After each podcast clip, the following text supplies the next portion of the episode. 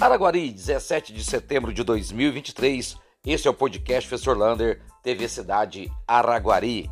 E a equipe Araguari Vôlei estreou com uma vitória difícil lá em Monte Carmelo neste sábado. Ganhou por 3 sets a 2. A Araguari ainda mostrou que ainda está fora de forma, começando os seus trabalhos, mas mesmo assim conseguiu uma vitória muito boa na sua estreia lá em Monte Carmelo.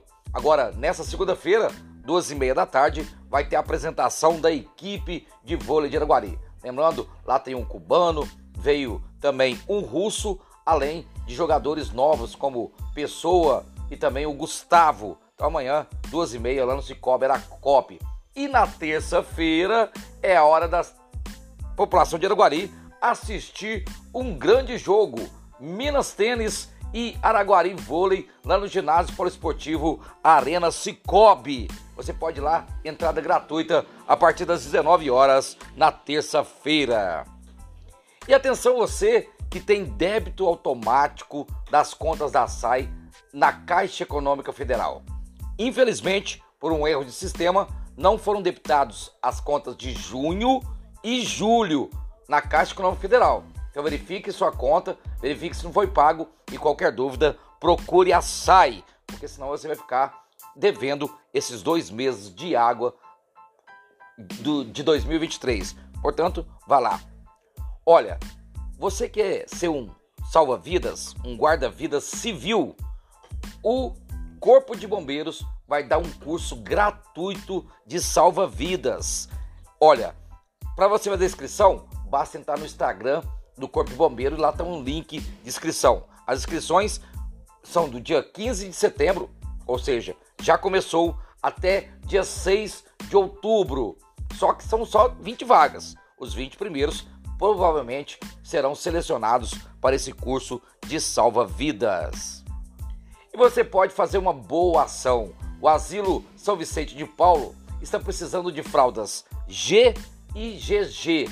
Se você quiser fazer doação, Basta procurar o asilo ali na rua José Batista Leite, ao lado da funerária Frederico Zanã, deixar lá na portaria a sua doação de fraldas G e GG.